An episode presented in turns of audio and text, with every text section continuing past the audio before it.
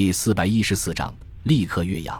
元月十九日，也就是多田骏六座机被击落的第二天凌晨五点整，华中野战军对岳阳城发起总攻，几百门大炮齐声怒吼，黑洞洞的炮口喷射出一个个巨大的火球，密密麻麻的炮弹划过晴朗的天空，铺天盖地砸向岳阳城。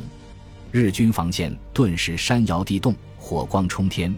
城墙被打出了一块块巨大的缺口，砖石瓦砾漫天飞舞，中间夹杂着武器和人体的碎片，在阳光的照射下，带着淡淡的红色。浓重的烟雾很快把整座城市笼罩起来，刚刚露出半张脸的太阳，马上躲进了无尽的硝烟和烈火之中。长达半个小时的炮火准备之后，远程火炮开始延伸射击，猛烈轰击城内的日军据点。与此同时，四个齐装满员的步兵团在四十余辆坦克的掩护下，从岳阳东面发起攻击，向已经洞开的城门和缺口处冲去。轻重机枪的射击声和枪榴弹、迫击炮的剧烈爆炸声响彻云霄。攻击部队刚刚冲到残破不堪的城墙前，废墟和烟尘中间突然冒出无数日军的身影，手中的武器喷射出条条火舌，并且不时投掷大量的手榴弹。城墙跟前的地堡也全力开火，轻重机枪把数以万计的子弹击射而出。隐蔽在城墙后面的三十七毫米反坦克炮用近乎疯狂的速度发射炮弹，死命阻止钢铁怪物的靠近。数以百计的战士倒在日军的火力网中，后面的战士更加凶猛地冲了上去，手中的武器喷射出复仇的火焰。肩负开路任务的坦克把坦克炮抵近射击。逐步扩大城墙的缺口，然后开足马力向城里碾压过去。大队步兵呐喊着跟了上去。岳阳城内的建筑大部分都是砖瓦结构，少有钢筋混凝土结构的。如果被坦克冲了进去，日军将完全陷入被动挨打的境地。于是毫不犹豫地发动了疯狂的反击。绑满了爆炸物的日军士兵接二连三地从城墙一跃而下，笔直地坠落在坦克的顶盖上。猛烈的爆炸之后。坦克就失去了行动能力，从攻坚的利器变成了难以逾越的障碍。随后，日军把目标对准了坦克后面的步兵，不断发动肉弹攻势，打退了中国军队的第一次进攻。亲临前线指挥的薛岳当即命令进行第二轮炮击，彻底粉碎日军的顽抗。雷鸣般的炮声再次激荡起来，数以千计的炮弹再次劈头盖脸地向日军防线砸了过去。城墙在反复轰击下一段段坍塌下去，露出一道道几米甚至十几米宽的缺口。近千名日军士兵被埋在了瓦砾之中。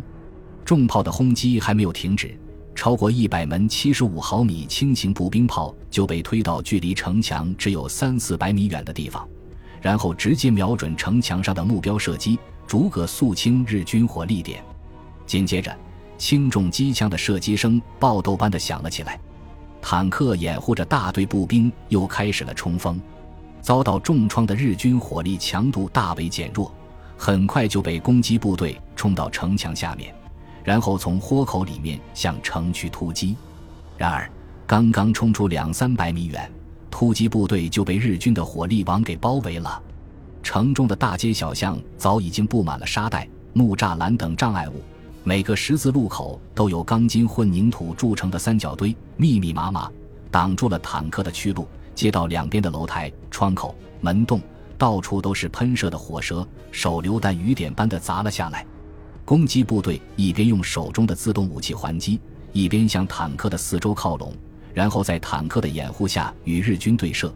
冲在最前面的一辆坦克，面对无法逾越的障碍，飞速调转方向。向街道旁边的民房笔直地撞了过去，两米多高的砖墙应声而倒，埋伏在里面的日军连惨叫都没发出，就被碾成肉末。坦克迅速进入一条小巷，然后城区深处狂奔而去，把巷道里的杂物撞得四处飞溅。后面的坦克急忙掉头，紧紧跟了上去。十字路口的沙袋后面连续飞出几发三十七毫米反坦克炮弹，一发炮弹直接穿过倒数第二辆坦克的车体侧面。然后在坦克里面引爆，坦克的上半部分被炸成碎片，残骸把刚刚撞出来的道路重新封死。最后面的坦克炮塔侧面中弹，迅速燃起熊熊烈火，坦克手毫不畏惧地调转方向，迎着不断飞来的反坦克炮弹冲了上去。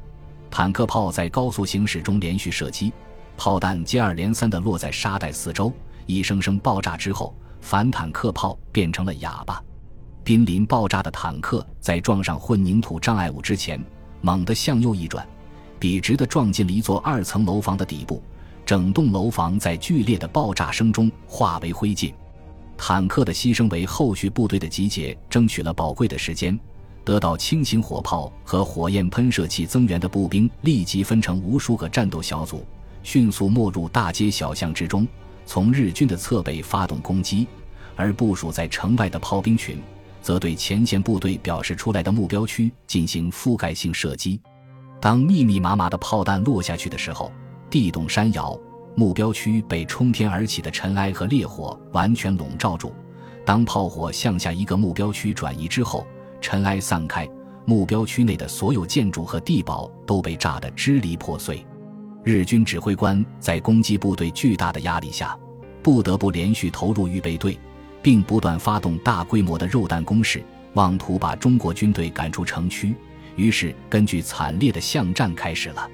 当日军的注意力和大部分兵力被牢牢牵制在城东的时候，中国军队的两个步兵团分成十几艘汽艇和近百艘渔船，在空军轰炸机群的掩护下，横渡南湖，在岳阳城南面的墨子山和雄鸡山两处同时登陆。然后向日军金鄂山炮兵阵地和岳阳楼日军司令部直插而去。日军指挥官匆忙把宪兵队和司令部的警卫部队派了出去，利用居高临下的优势节节抵抗，迟滞对方的进攻。躲藏在洞庭湖畔的两艘轻型驱逐舰也接到命令，准备在当天晚上进入南湖拦截中国军队的运输船队。这时候。城东的战斗已经进入了白热化阶段，日军苦苦坚守着城中的每一条大街、每一条小巷、每一栋楼房，甚至每一堵废墟。子弹打光了就拼刺刀，刺刀折断了就把步枪当棍子使，最后就赤手空拳上来硬拼。而更多的日军士兵选择了肉弹这种杀伤力最大、痛苦最短的反击方式。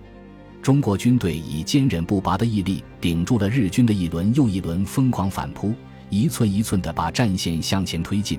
每占领一条街道，立即把炮兵观察点向前移动，然后用密集的炮火反复梳理日军阵地，最后才进行集体冲锋。坦克编队则不断实施小范围迂回，包抄日军的后路，迫使其后退，逐步压缩日军的生存空间。由于日军的抵抗异常激烈。攻击部队的伤亡很大，薛岳就不断的投入新锐部队接替战斗，总是兵力保持在地形允许的上限，对日军始终维持着压倒性的优势。激烈的战斗持续了整整一天的时间，夜晚的战斗更加激烈，有数双方的阵地犬牙交错，形成你中有我，我中有你的态势，因而变成规模空前的混战。此起彼伏的照明弹发出耀眼的白光。燃烧弹和燃烧的民房、建筑物熊熊燃烧，满城都是火光和硝烟，如同白昼一样。岳阳城内的大街小巷，到处是残缺不全的尸体，横七竖八地铺满了路面，嫣红的血迹到处流淌，宛如大大小小的红色河流。冲锋的士兵稍不留神便会滑倒。岳阳日军自知后退无路，横山勇也不可能派来增援。只有击退中国军队，才能杀出一条生路，所以打得更加疯狂。每当天空出现短暂的黑暗，日军就从藏身处跳出来，对中国军队的防线进行猛烈突击。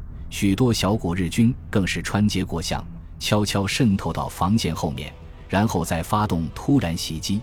然而，在严阵以待的中国军队面前，没有占到任何便宜。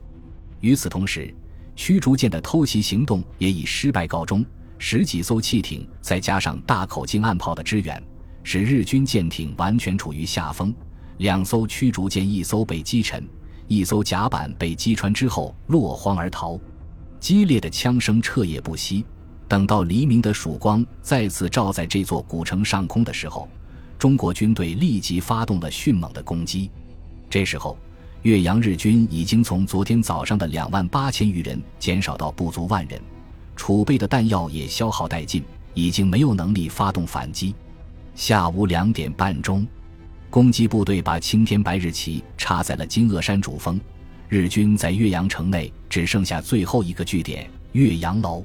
出乎薛岳预料的是，日军指挥官竟然在这个时候抛弃了部下，匆忙登上驱逐舰。向洞庭湖深处逃去。这时候，成百上千的伤兵正躺在洞庭湖畔冰冷的地面上，在痛苦的折磨中等待死神的降临。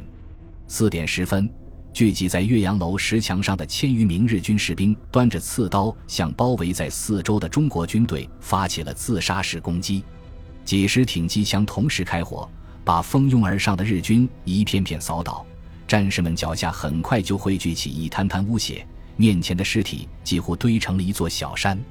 枪声平息之后，带队的营长大声命令道：“凡是求饶的，一律不杀，多抓军官。”说罢，抬手一枪把一个勉强站起来的日军击毙，然后抬腿向日军尸体中间走了过去。